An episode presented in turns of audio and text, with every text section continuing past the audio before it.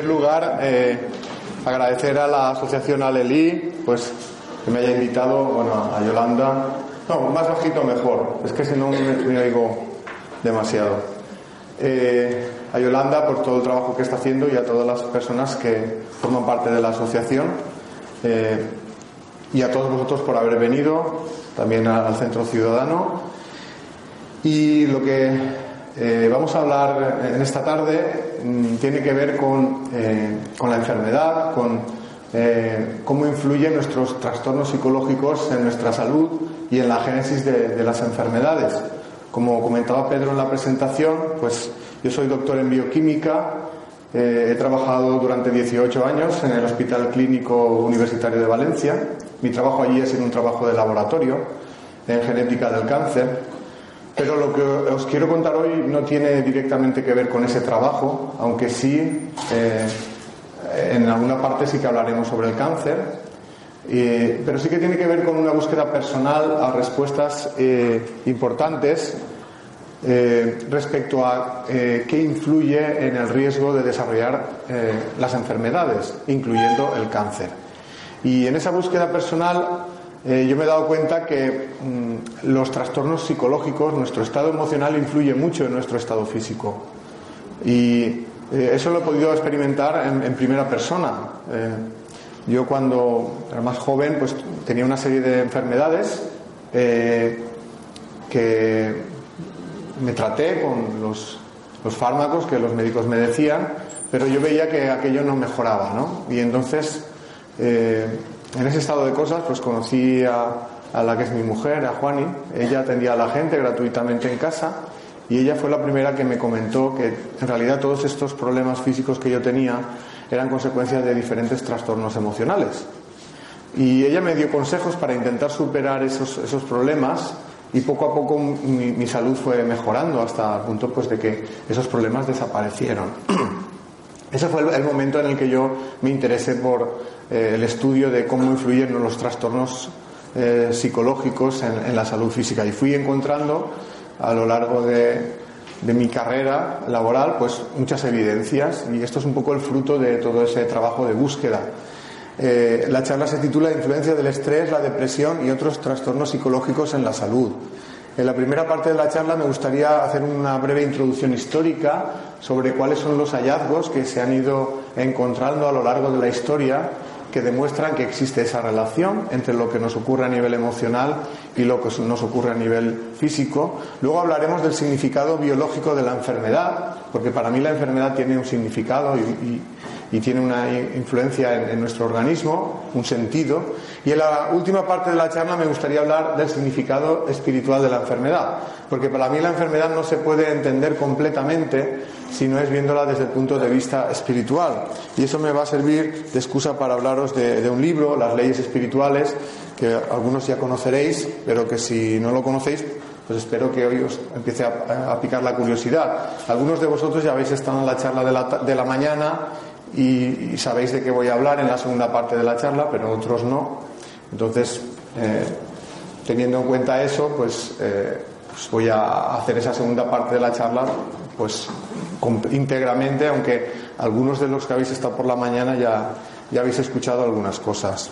Eh, para empezar la charla, deciros que la relación cuerpo-mente ha sido estudiada a lo largo de la historia y en la actualidad, gracias a los avances de diferentes áreas de la medicina, pues se tiene un conocimiento mayor acerca de cómo se produce esa relación y cómo influye esto en la salud y eh, en el bienestar del ser humano. Eh, en la actualidad hay muchas eh, evidencias de que los trastornos psicológicos eh, graves influyen en el riesgo de desarrollar diferentes enfermedades. Y me gustaría pues hablaros de algunos trabajos que demuestran que existe esta vinculación. Para empezar, os quiero comentar este trabajo que se publicó en el año 2007. Es un estudio realizado en Japón en una población de 35.000 mujeres. Lo que hicieron en el estudio es hacer una serie de encuestas a esas mujeres preguntándoles por aspectos de su vida a nivel psicológico, de su personalidad, y luego estudiaron la incidencia de cáncer de mama durante 10 años en esa población. Y luego intentaron eh, eh, relacionar con un análisis estadístico si había algún rasgo psicológico eh, en la personalidad de esas mujeres que influyera en el riesgo de tener cáncer de mama. Y llegan a la siguiente conclusión, que aquellas mujeres que poseían la percepción de que vale la pena vivir la vida y también aquellas que eran capaces de tomar eh, decisiones con rapidez mostraron un riesgo menor de desarrollar cáncer de mama. Esto en realidad serían aspectos positivos de la personalidad, en este caso influyen en disminuir el riesgo de desarrollar un cáncer, en este caso el cáncer de mama. Pero lo más común es que los estudios eh, muestren eh, la, situación inversa, es decir, cómo influyen los problemas, eh, los estados de ánimo negativos en el, aumento de desarrollar diferentes enfermedades. Este estudio que se publicó en el año 2008, realizado en la Universidad de Londres, lo que hace es analizar si el estrés psicológico influye en el riesgo de tener cáncer. Es un estudio donde analizan al mismo tiempo los resultados de 165 estudios que intentaban averiguar si el estrés influye en el riesgo de tener cáncer. Y cuando hacen ese análisis estadístico con los datos de todos esos estudios, llegan a la conclusión de que efectivamente las personas que tienen mayores niveles de estrés tienen un riesgo mayor de desarrollar cáncer de mama. Y no solo eso, sino que además observan que las personas que ya han sido diagnosticadas de cáncer y que siguen manteniendo niveles de estrés elevados viven menos tiempo. Es decir, que influye tanto en el riesgo de desarrollar la enfermedad como en el tiempo de vida una vez la enfermedad ya ha sido diagnosticada. Las personas que mantienen niveles de estrés más altos viven menos tiempo. Algunas otras cosas que descubren en este estudio es que existe una incidencia más alta de cáncer asociada a la depresión. Las personas con depresión tienen un riesgo de desarrollar cáncer dos veces mayor que el resto. Y también observan que la personalidad propensa al estrés y una actitud negativa frente a los problemas de la vida también incrementan el riesgo de tener cáncer. Otro estudio publicado en el año 2009 eh, eh, analiza la influencia de un factor de estrés colectivo y altamente traumático, cómo influye ese factor de estrés en el riesgo de tener cáncer. Y ese factor de estrés fue la persecución que sufrieron los judíos durante eh, la época nazi, el, holocausto. Lo que hacen en este estudio, es un estudio israelí, es comparar la incidencia de cáncer en la población israelí que procedía de la zona ocupada por los nazis. Comparan la incidencia en ese grupo de personas con la incidencia del cáncer en otro grupo eh, de población israelí que eh, procedía de otros lugares del mundo. Cuando hacen esa comparación, se dan cuenta de que efectivamente la incidencia del cáncer, de todos los tipos de cáncer, especialmente el de mama y el cáncer colorectal, era mayor entre los judíos de Israel que estuvieron expuestos al holocausto nazi. Es decir, esta población tenía índices de cáncer mayor que la población control, judíos que no procedían de las zonas ocupadas por los nazis. Probablemente se demuestra en este caso que ese factor de estrés colectivo incrementa el riesgo de desarrollar cáncer. Esto es un pequeño preámbulo para hacer esa introducción histórica que la haré eh, breve eh, comentaros que en la antigua Grecia ya el gran filósofo Aristóteles en uno de sus libros menciona que eh, la psique, el alma y el cuerpo reaccionan complementariamente el uno con el otro y que un cambio en el estado de la psique produce un cambio en la estructura del cuerpo. Otro médico de aquella época, Hipócrates, enuncia la teoría de los cuatro humores, no voy a hablaros eh, de toda la teoría de los cuatro humores, pero solo os voy a mencionar que este eh, médico sostenía que ciertos rasgos psicológicos de la personalidad están asociados con ciertos fluidos y órganos del cuerpo. Una de las asociaciones que hace él, por ejemplo, es eh, la secreción de bilis por parte de la vesícula biliar. Está relacionado con un tipo de personalidad colérica, fácil de persona que se enoja fácilmente. Y en la actualidad ya se ha comprobado que cuando una persona sufre un gran enfado, una de las cosas que, ocurre es que empieza a segregar una gran cantidad de bilis y esa gran cantidad de bilis puede provocar problemas en la vesícula, inflamación, piedras de la vesícula, eh, colapso de la función de la vesícula biliar. Y todo eso, como digo, ya Hipócrates eh, lo descubrió hace muchísimo tiempo. Eh, vamos a dar un gran salto en el tiempo, me voy a saltar algunas cosillas. vamos a empezar eh, hablando ya de descubrimientos realizados en el siglo XX. El doctor William Osler, un médico inglés, en el año 1910 consigue correlacionar el, el riesgo de desarrollar una angina de pecho con el estilo de vida estresado que llevaban los hombres de negocios de Londres. En la actualidad ya hay muchos estudios que, han demostrado que existe esa relación entre el estrés y las enfermedades del corazón, pero quizá William Osler es uno de los primeros en, demostrarlo. Eh, en los años 30 del siglo XX desarrollan su trabajo los doctores, el doctor Walter Bradford Cannon en la Universidad de Harvard y el doctor Hans Seyle en la Universidad de Montreal. Ellos realizan estudios en ratones, a los cuales someten a diferentes situaciones de estrés tanto eh, físico como eh, psíquico, mental, y descubren eh, que cuando esos ratones son sometidos a ese, estrés, su cuerpo reacciona, su fisiología cambia para ayudar a ese animal a hacer frente al estrés. Eso desembocará en el descubrimiento de la reacción de lucha o huida por parte de Walter Bradford Cannon y el síndrome general de adaptación. Luego hablaremos un poquito más de ello, pero por adelantaros un poquito, simplemente deciros que son mecanismos biológicos que se activan cuando eh, eh, el, individuo siente amenazada su supervivencia. Y la intención de esos cambios es mm, ayudar a que el organismo sobreviva, a que el individuo sobreviva.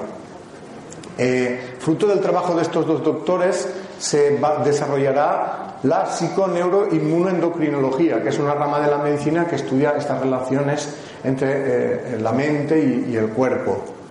Sé que no se ve bien porque es una imagen pequeña, pero bueno, simplemente quedaros un poquito con, la historia de lo que os estoy contando. Eh, también más o menos por la misma época, la doctora Helen Flanders Dunbar eh, publica un, estudio, eh, un artículo científico, en el que afirma que la base de los trastornos psicosomáticos es la personalidad del individuo y que esto determina la vulnerabilidad de determinados órganos. Ella en realidad es la primera que utiliza la palabra psicosomático para definir aquellas eh, enfermedades físicas que tienen origen psíquico, psicológico, eh, en la misma línea, eh, el doctor Frank Gabriel Alexander, en los años 40, escribe un libro titulado Medicina psicosomática, en el que afirma que algunos individuos con ciertos tipos de personalidad, unido a una situación de conflicto específica, esa combinación de esas dos cosas, tipo de personalidad y una situación de conflicto, puede predisponerles a desarrollar diferentes enfermedades físicas que afecten a diferentes órganos del cuerpo. Eh, en los años 30 se empiezan a eh, recopilar diferentes trabajos en este, en este área de la medicina. Esto dará lugar a la publicación de una revista, de, la edición de una revista titulada Medicina Psicosomática, que será la primera revista de investigación científica eh, que va a publicar trabajos de este área, relaciones cuerpo-mente y, su, mente y su influencia en la salud y en la génesis de enfermedades. Esta revista actualmente todavía se sigue publicando. Eh, la diferencia es que en la actualidad hay muchas más revistas, hay al menos 58 revistas de investigación que publican eh, trabajos de este tipo. Los primeros eh, trabajos que correlacionan el cáncer con factores psicológicos se remontan a los años 50 del siglo XX. Eh, el doctor William Green, eh, eh, profesor médico de la Universidad de Rochester, vincula casos de leucemia infantil a el estado psicológico de esos niños. Él habla de que él está estudiando 33 casos de leucemia infantil y observa que en 30 de esos 33 casos se ha perdido la unidad madre-hijo, bien por fallecimiento de la madre, bien por abandono, bien por maltrato. Él observa que el, papel de la madre, el rol de la madre es más importante que el del padre en, este caso, aunque también hay algunos casos de eh, leucemia donde se observa la pérdida de, la unidad padre-hijo, pero parece que la madre-hijo es más, más relevante.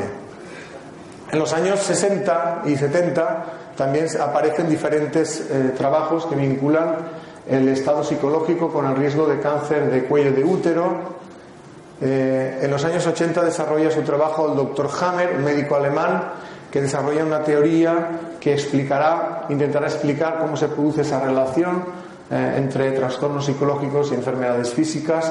También por la misma época eh, aparece el doctor John Petit, que es un médico de la Universidad de, Harvard, que publica un artículo titulado Factores psicológicos en la aparición y evolución del cáncer.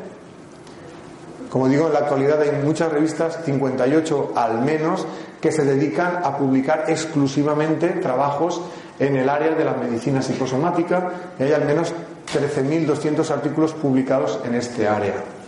Esto lo digo porque hay personas que dicen que no hay evidencias científicas de la relación entre los trastornos psicológicos y las eh, enfermedades, pues yo les recomiendo que empiecen a leer artículos de estas revistas.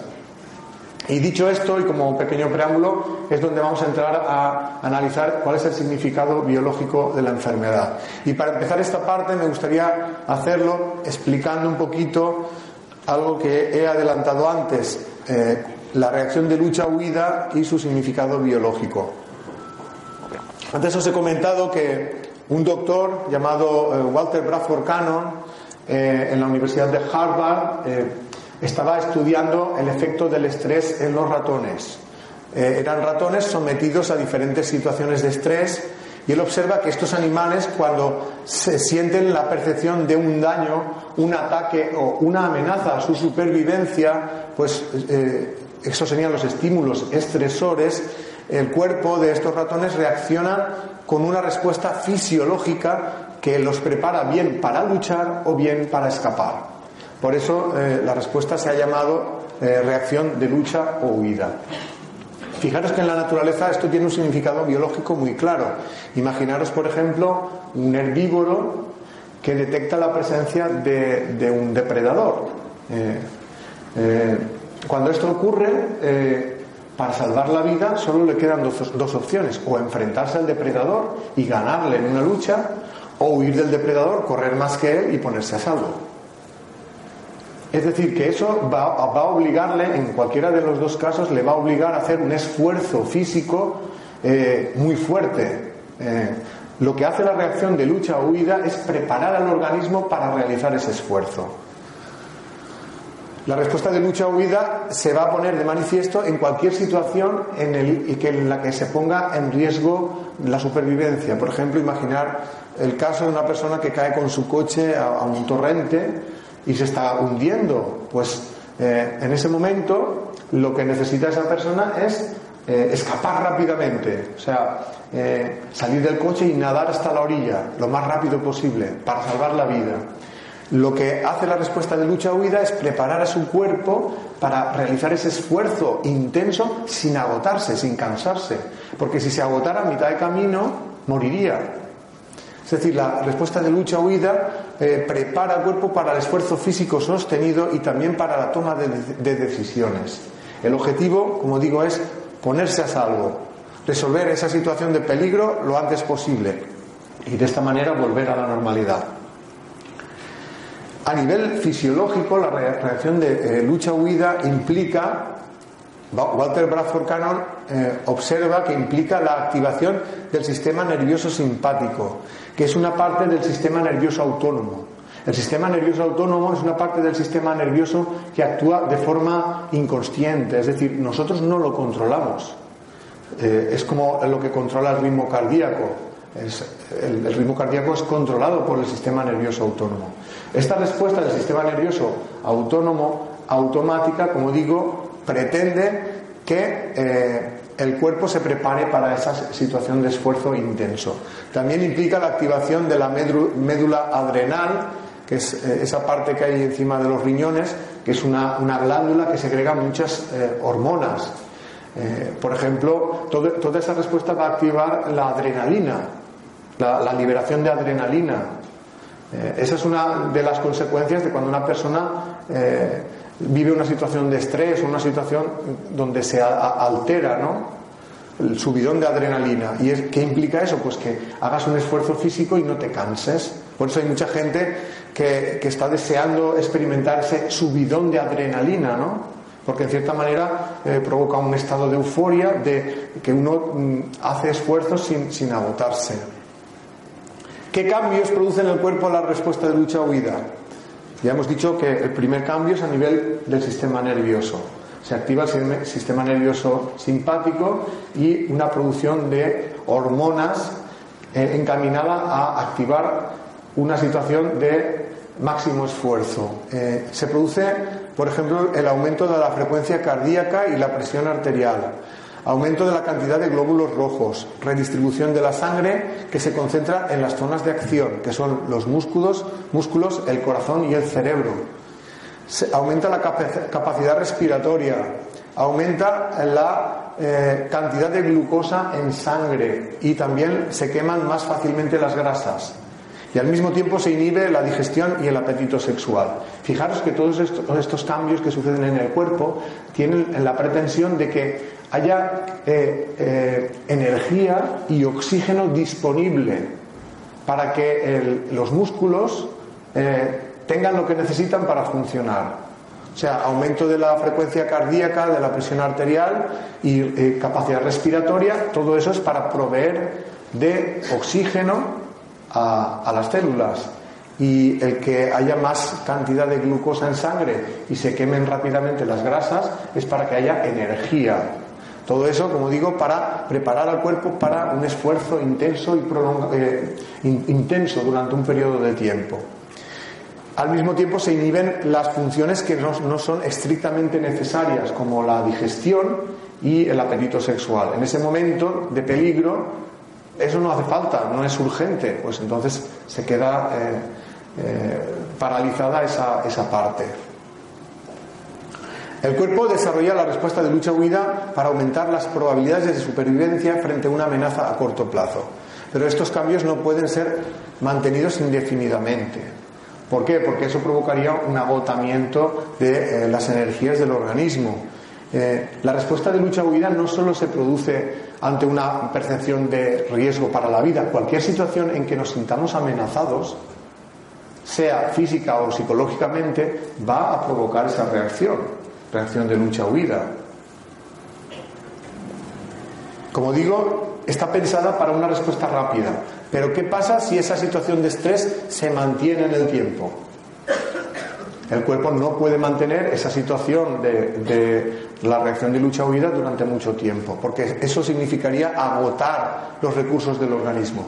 Por lo tanto, si el estrés se prolonga, lo que hace el cuerpo es realizar nuevos cambios, con el objetivo de adaptarse a una situación de estrés más prolongada.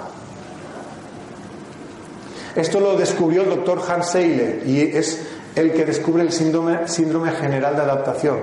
Lo que hace Seyle es eh, darse cuenta que según la intensidad y el tiempo que dure esa situación de estrés, los cambios que se van a producir en el organismo van a ser diferentes. También eh, observó esto eh, a través de estudios realizados en ratones, a los cuales sometía diferentes situaciones de estrés. Por lo tanto, el síndrome general de adaptación lo que hace es describir cuáles son los cambios que se producen en el cuerpo a medida que el estrés se va prolongando. En el síndrome general de adaptación hay tres etapas, la fase de alarma, la fase de resistencia y la fase de agotamiento. Y eh, aparecen consecutivamente, es decir, la primera etapa es la fase de alarma, la segunda la fase de resistencia y la tercera la fase de agotamiento. Vamos a describir un poquito en qué consisten los cambios en el cuerpo en cada una de esas etapas. La fase de alarma, bueno, esto es simplemente decir lo mismo que el síndrome general de adaptación, igual que en la reacción de lucha-huida implica la activación del sistema eh, nervioso autónomo y del eh, sistema endocrino, que es el sistema que regula la producción de hormonas. Eh, la fase de alarma es equivalente a la respuesta de lucha-huida, es decir, es la primera etapa, cuando aparece la situación de estrés. Y básicamente, ya lo hemos explicado, es una eh, respuesta biológica rápida y automática que permite movilizar los recursos eh, necesarios para responder, responder rápido y eficazmente al peligro. Como ya lo hemos explicado antes, no, no me voy a parar a explicarlo ahora, pero es equivalente la fase del arma a la respuesta de lucha-huida. ¿Qué pasaría si no se resolviera esa situación de, estrés? Que eh, el cuerpo entrará en la segunda etapa, en la fase de resistencia. En la fase de resistencia se van a producir cambios adicionales eh, para adaptarse al estrés de una forma que sea lo menos lesiva para el individuo. ¿Qué ocurre en la fase de resistencia? Una de las cosas que ocurre es que se redistribuyen los recursos energéticos, evitando las actividades que no estén relacionadas estrictamente con la supervivencia del sujeto. Por ejemplo, se evitan los proyectos a largo plazo, como puede ser el crecimiento y la reproducción. Por ejemplo, si un niño sufre una situación de estrés, su crecimiento se va a ralentizar. En el caso de los adultos, van a tener problemas para tener descendencia, porque las funciones sexuales en la fase de resistencia están disminuidas en ambos sexos. Las mujeres disminuyen sus posibilidades de ovular y de llevar un embarazo a término y los hombres tienen problemas con la erección y la fabricación de espermatozoides. Seguro que todos conocéis el caso de parejas que están intentando tener hijos y no pueden. Y pues empiezan a recurrir a las técnicas de reproducción asistida, asistida en la creencia de que se trata de un problema congénito para tener hijos. En muchos casos no, no va a ser así.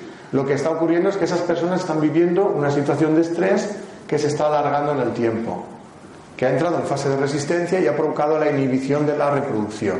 Y esto también tiene un significado biológico. Imaginaros en la naturaleza que una tribu, imaginaros que estamos en la época del, paleolítico, una tribu atraviesa una, época en la que hay escasez de alimentos, es decir, hay una hambruna. ¿Qué pasaría si en una situación de hambruna las mujeres se quedaran embarazadas? Pues como no hay bastante alimento, seguramente eh, se malograrían esos, esos embarazos, moriría el bebé e incluso también morirían las madres, porque no hay bastante alimento para eh, sostener dos vidas, ¿no? Entonces, cuando el organismo observa que hay una carencia de alimento, inhibe la función sexual, para que, porque detecta que ese no es un buen momento para tener descendencia, eh, porque no hay bastantes recursos Imaginemos que en vez de ser una hambruna, que sería una eh, situación de estrés físico, fuera una persecución por parte de otra tribu. Si las mujeres se quedaran embarazadas eh, cuando están siendo perseguidas, se quedarían atrás al huir y serían fácilmente capturadas, serían asesinadas ellas y su, y su descendencia. Por lo tanto, en una situación de riesgo como esa, también se produce la inhibición de la reproducción. En la, actualidad, el motivo por el cual se activa ese mecanismo puede ser muy diferente. Imaginaros una situación de una pareja que se llevan mal entre ellos. Esa situación hace que haya una situación de estrés que provoque la entrada en la fase de resistencia y la inhibición de la reproducción. A lo mejor se esfuerzan por tener hijos y no consiguen eh, que esa mujer conciba y tenga un embarazo y que llegue a término sin embargo, imaginemos que esa relación termina porque no, eran felices, no, sentían amor el uno por el otro, y luego esas personas conocen a otras y resulta que cuando eso ocurre, tienen ambos por separado, tienen descendencia. Y dice, bueno, pero si cuando estaban juntos uno de los dos tenía problemas, porque ahora sí que han tenido descendencia. Porque ha desaparecido la inhibición que provoca la fase de resistencia, porque la situación de conflicto ha desaparecido.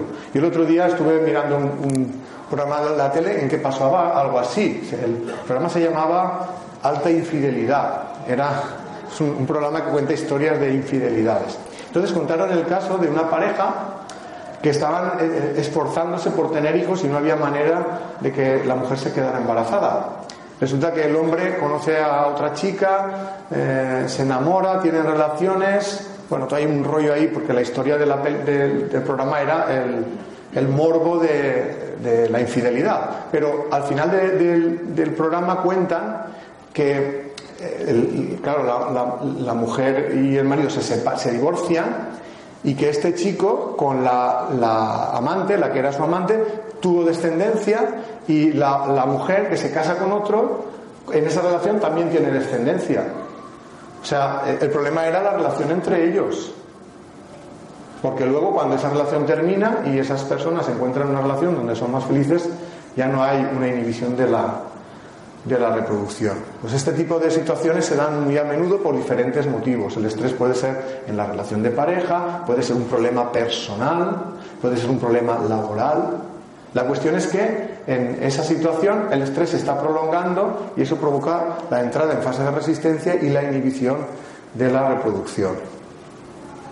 Eso serían casos de una esterilidad temporal, en realidad, esa persona cuando supere esa etapa, esa fase de resistencia y su vida vuelva a la normalidad, volverá a poder ser fértil, sin necesidad de, tener que recurrir a ningún tipo de, tratamiento, de, estimulación de la fertilidad.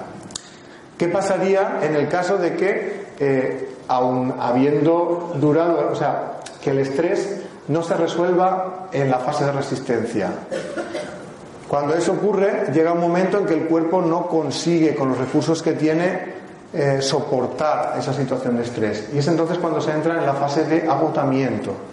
¿Qué ocurre en la fase de agotamiento? Pues que el cuerpo va a provocar alteraciones físicas todavía más drásticas para enfrentar esa situación de estrés. Eso puede implicar alteración en los tejidos, crecimiento celular, cáncer, destrucción de tejidos, úlceras, necrosis, atrofia de determinadas funciones o hipertrofia de determinados órganos. Esto es lo que Seyle denomina eh, las enfermedades de adaptación, que aparecen en la fase de agotamiento. El cuerpo hace cambios más drásticos para enfrentar esa situación de estrés. Antes se consideraban enfermedades de adaptación, pues enfermedades como las enfermedades cardiovasculares, enfermedades del corazón y la hipertensión, las úlceras, eh, dolores musculares, el asma, las jaquecas, pero en la actualidad también el cáncer se está empezando a considerar una enfermedad de adaptación y el estrés podría eh, tener un papel relevante también en la génesis del cáncer. Por eso ahora me gustaría que habláramos de eh, el cáncer y otras enfermedades adaptativas y su función biológica. Para hablar de ello, me gustaría explicar un poquito antes lo que es el cáncer. A ver si consigo que se vea un vídeo que tengo aquí. Un segundín.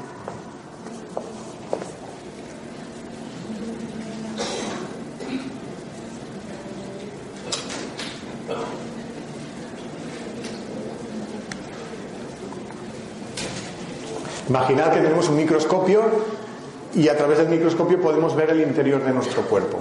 Lo que veis ahí eh, sería una representación de las células de nuestro cuerpo. Esas esferas que veis ahí son las células.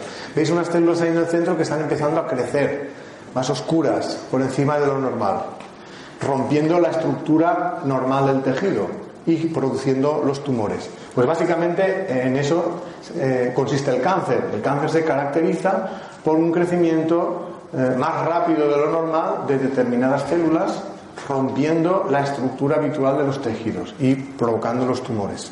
¿Por qué ocurre eso? Porque esas células han empezado a crecer. Durante mucho tiempo eh, la medicina lo ha atribuido a la presencia de alteraciones genéticas. Podríamos decir que los genes son como los planos que le dicen a las células cómo tienen que funcionar. Y se cree que si esos planos se alteran, puede ocurrir que las células se mueran o que empiecen a perder el control del crecimiento. Hay agentes químicos y físicos que producen daños en los genes. Por ejemplo, la radioactividad o agentes como el benceno, el amianto o agentes que están en el humo, en el humo del tabaco, de los tubos de escape.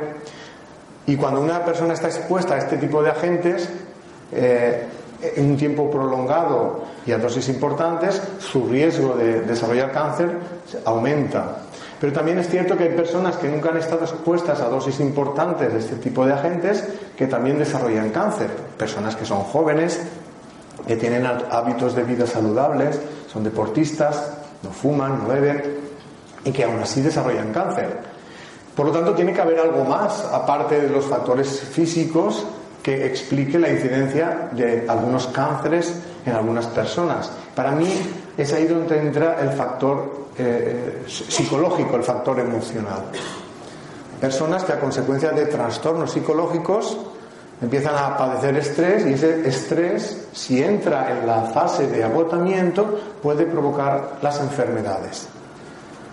En la actualidad hay diferentes estudios que demuestran que existe esta relación. Por ejemplo, eh, en el año 2008 se publicó un estudio por un grupo de investigación alemán que ha observado que en realidad las células cancerosas, las células tumorales, están conectadas con el sistema nervioso.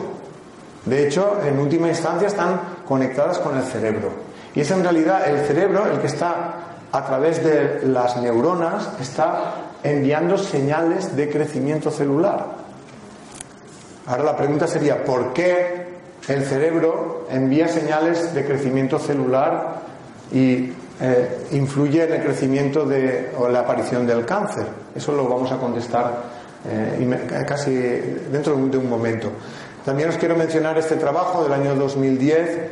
Es un artículo eh, titulado El papel del sistema nervioso en la etiopatogénesis del cáncer. Es un estudio en el que la doctora Katarina Ondikova, de la Facultad de Medicina de la Universidad de Bratislava, en Eslovaquia, eh, hace un resumen de todos los trabajos eh, en áreas de neurociencia que están demostrando que efectivamente hay una eh, influencia, un papel del sistema nervioso en el crecimiento del cáncer.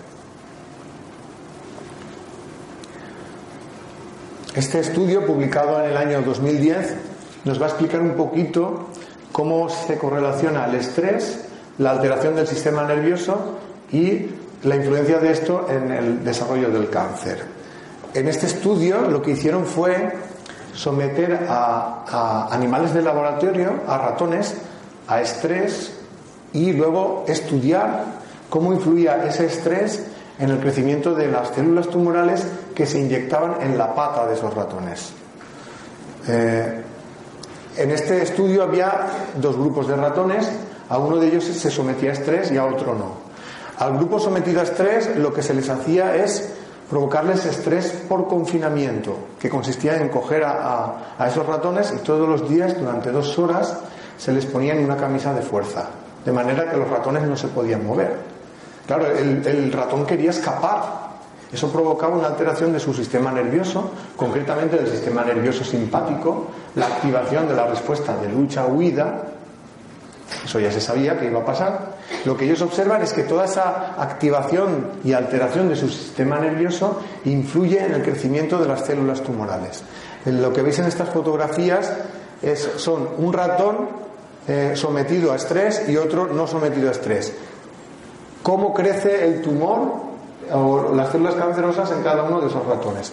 Esto que observáis aquí en color violeta representa la extensión del tamaño del tumor a lo largo del tiempo después de haber pasado un tiempo desde que se inyectaron las células tumorales en la pata. Este ratón eh, no está sometido a estrés y en ese ratón lo que hace eh, es que esas células crecen en la zona donde han sido inyectadas, en la pata. O sea, todo esto es el tamaño del tumor en la pata. Sin embargo, los ratones sometidos a estrés, en esos ratones se observa que aparte de crecer en la pata, las células tumorales también crecen en otras regiones, en este, en este caso en la zona de los pulmones. Es decir, que el estrés al que fueron sometidos esos ratones, a través de la alteración del sistema nervioso simpático, ha contribuido a que el cáncer se disemine en el cuerpo de esos ratones. Aquí ya tenemos la primera demostración de que efectivamente el estrés provoca una alteración del sistema nervioso y la alteración del sistema nervioso influye en el crecimiento de las células tumorales. Ahora os quiero hablar un poquito del trabajo del doctor Hammer, porque para mí es el investigador que mejor ha sabido explicar qué ocurre en el cuerpo cuando una persona eh, sufre de estrés altamente traumático y cómo influye eso en la aparición de, de enfermedades. El doctor Hammer trabajaba en un hospital en Múnich dedicado al tratamiento del cáncer hasta que un hecho trágico cambia su vida.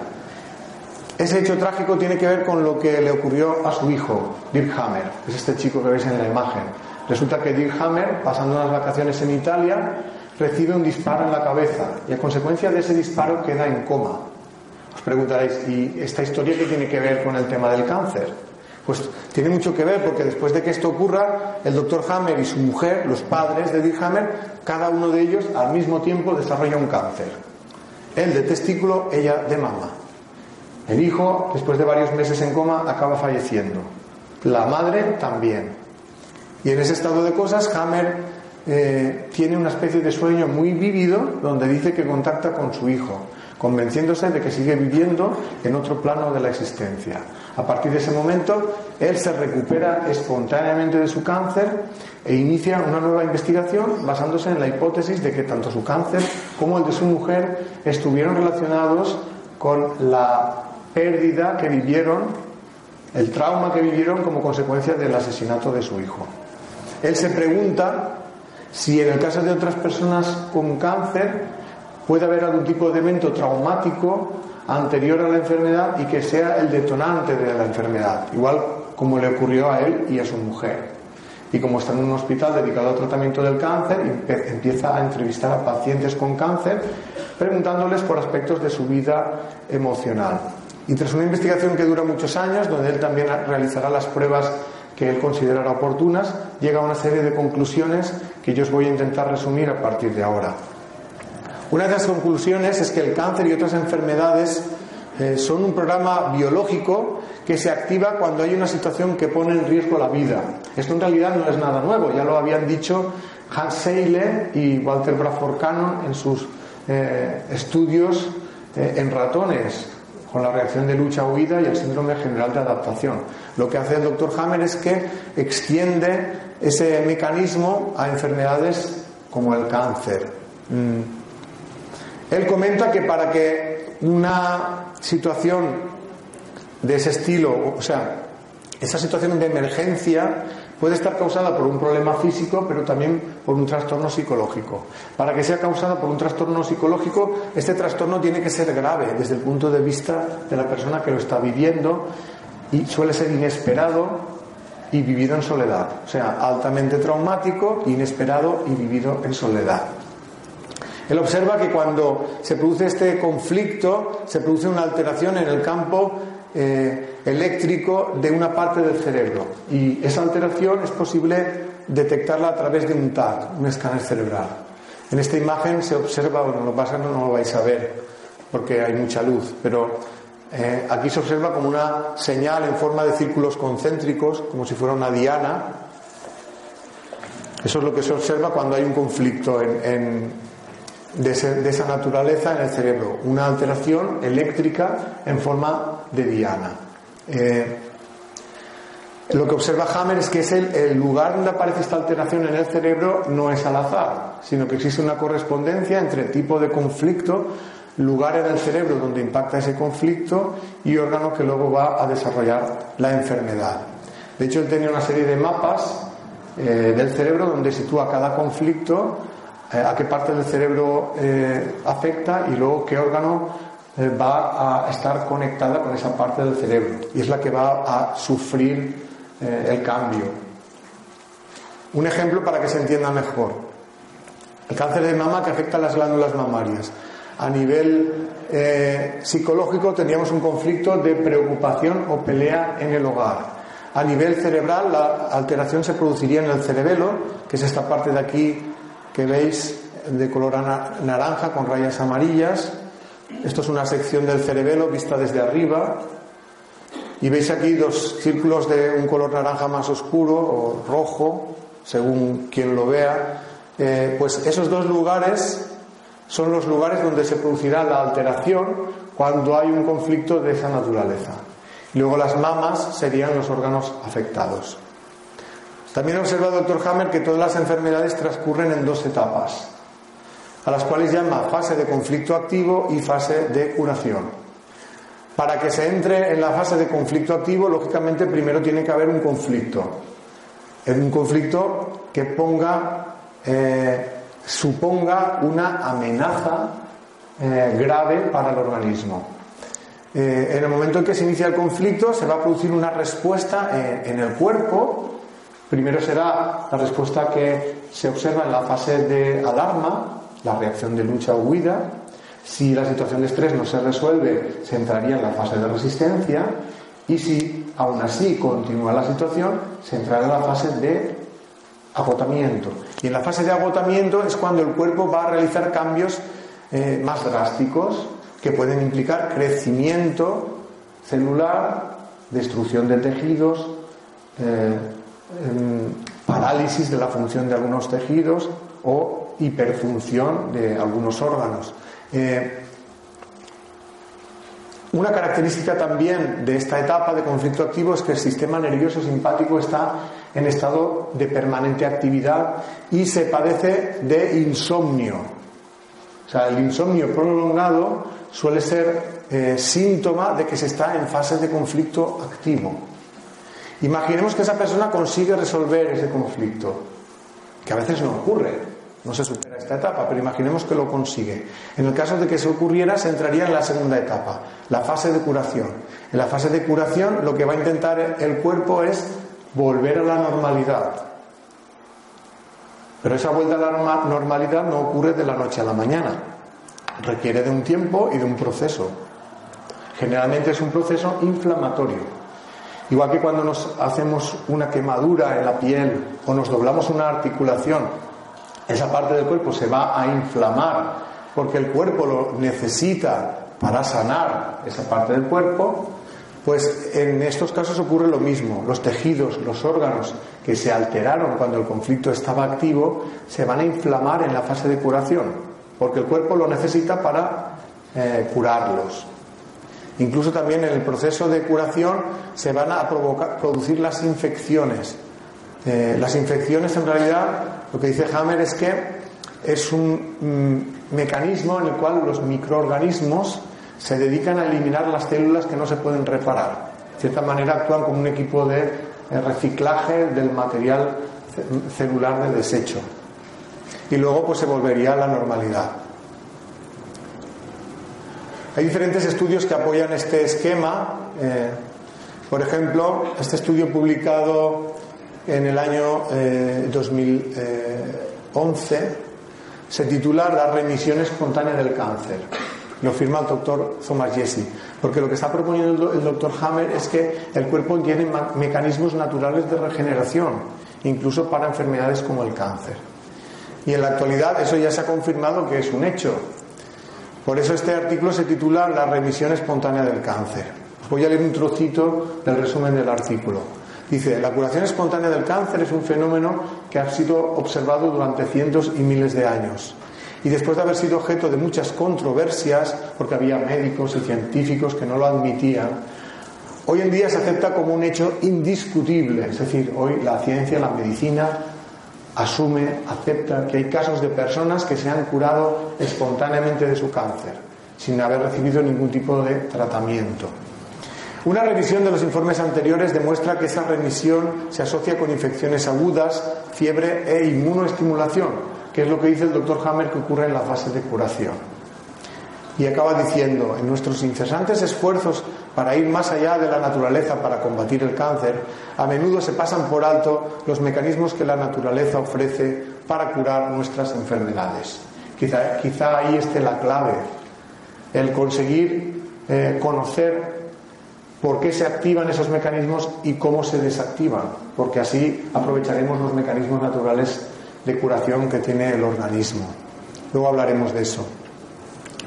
Y es aquí donde os quería hablar del significado biológico del cáncer y de otras enfermedades. Y para poder, antes hemos dicho que, que era una respuesta biológica del cuerpo ante una situación que pone en riesgo la vida que esa situación de riesgo de la, a la vida puede ser causado por un problema físico, pero también por un conflicto psicológico. Para que esto se entienda, os voy a poner un ejemplo. Y el ejemplo que voy a poner es el cáncer de pulmón. El cáncer de pulmón, según esta perspectiva, eh, estaría causado cuando se produce un conflicto de falta de aire, cuando al organismo no le llega el oxígeno suficiente para eh, seguir viviendo. ¿Por qué puede haber una falta de oxígeno? Puede ser una causa física, por ejemplo, en el fumador que lleva toda la vida con este hábito. Llega un momento en que ha deteriorado tanto sus pulmones que estos no consiguen captar el oxígeno que esa persona necesita para respirar. El cerebro detecta esa falta de oxígeno y envía una señal a las células de los alveolos para que se pongan a crecer. Y es entonces cuando se forman tumores en los pulmones. Y esos tumores ha sido el cerebro el que los ha provocado, el que ha dado la señal para que se aparezcan. Pero en realidad esos tumores sí que tienen una función biológica. Serían como una especie de pulmón de emergencia que iría orientado a captar el oxígeno que esa persona por la vía normal ya no puede captar. En realidad le está permitiendo a esa persona vivir un poco más de tiempo, porque si no se activara ese mecanismo, esa, esa persona moriría por asfixia, por falta de oxígeno. Lógicamente ese mecanismo no puede mm, mantenerse para siempre porque consume muchos, muchos recursos y con el tiempo acabaría eh, esa persona muriendo por, por agotamiento. Pero hay veces que ese mecanismo se activa por una causa psicológica. La causa sería un conflicto intenso de miedo, ansiedad o angustia. Cuando una persona tiene un conflicto de esa naturaleza, su respiración se vuelve insuficiente hasta el punto de que le puede faltar el oxígeno necesario para seguir viviendo. El cuerpo detecta la falta de oxígeno y activa el programa que tiene para intentar captar más oxígeno. Es decir, que para el cuerpo lo importante no es si falta oxígeno por una causa física o por una causa psicológica. Lo que le importa es que está faltando oxígeno y tiene que hacer algo para intentar eh, minimizar el impacto de la falta de oxígeno y por tanto activa ese mecanismo que tiene para intentar captar más oxígeno. Pues de esta manera se intenta explicar cada una de las enfermedades, intentando ver su significado biológico. Si os resulta difícil entender cómo una persona puede sufrir falta de oxígeno a consecuencia de un problema psicológico, yo os pediría que pensarais en qué le ocurre a una persona cuando tiene un ataque de ansiedad. A consecuencia de la ansiedad empieza a tener dificultades para respirar, sus bronquios se van contrayendo y llega un momento que se puede hasta desmayar por la falta de oxígeno. Gracias a que se desmaya, sus bronquios se relajan y vuelve a respirar con normalidad. En esta situación hemos visto en un intervalo muy breve de tiempo el principio y el final de la historia. El principio es cuando la persona empieza a sentir ansiedad. La consecuencia de la falta de ansiedad es la falta de oxígeno y el desmayo. Imaginad que esa situación eh, sucede más a largo plazo y la falta de oxígeno va transcurriendo más poco a poco. Esto le permite al cuerpo armar algún tipo de respuesta para intentar que esa falta de oxígeno sea lo menos lesiva para el organismo. Por todo lo que estoy diciendo hasta ahora, alguien podría pensar, Vale, todo esto que dices es muy interesante, pero en realidad no se cumple, porque hay personas que tienen problemas psicológicos muy graves y no están físicamente enfermas. Es verdad.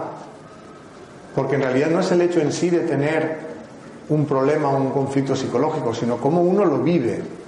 Por eso podríamos decir que existe una personalidad susceptible a la enfermedad. Son una serie de rasgos a nivel psicológico que hacen que determinadas personas cuando aparece una situación emocional grave, tengan más riesgo de que esto provoque también una enfermedad física.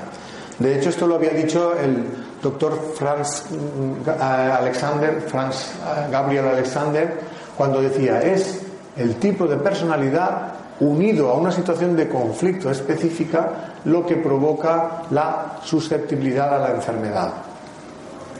Por eso ahora me gustaría que repasara algunas de las características de esa personalidad susceptible a la enfermedad. Por ejemplo, la tendencia a reprimir emociones tóxicas de cólera, resentimiento y hostilidad. La persona susceptible a la enfermedad interioriza este tipo de emociones tóxicas y le cuesta mucho expresarlas. También suelen ser personas que eh, tienen la autoestima baja. Esa falta de autoestima puede ser consecuencia de un historial de carencia afectiva, porque a lo mejor no se han sentido queridos en su vida, puede arrancar en la infancia porque no se sintieron queridos en la familia, por los padres. Eso de que sean personas eh, con eh, son muy vulnerables y que muchas veces necesitan la aprobación de los demás para sentirse bien. Y si no la tienen, esto les baja todavía más la autoestima.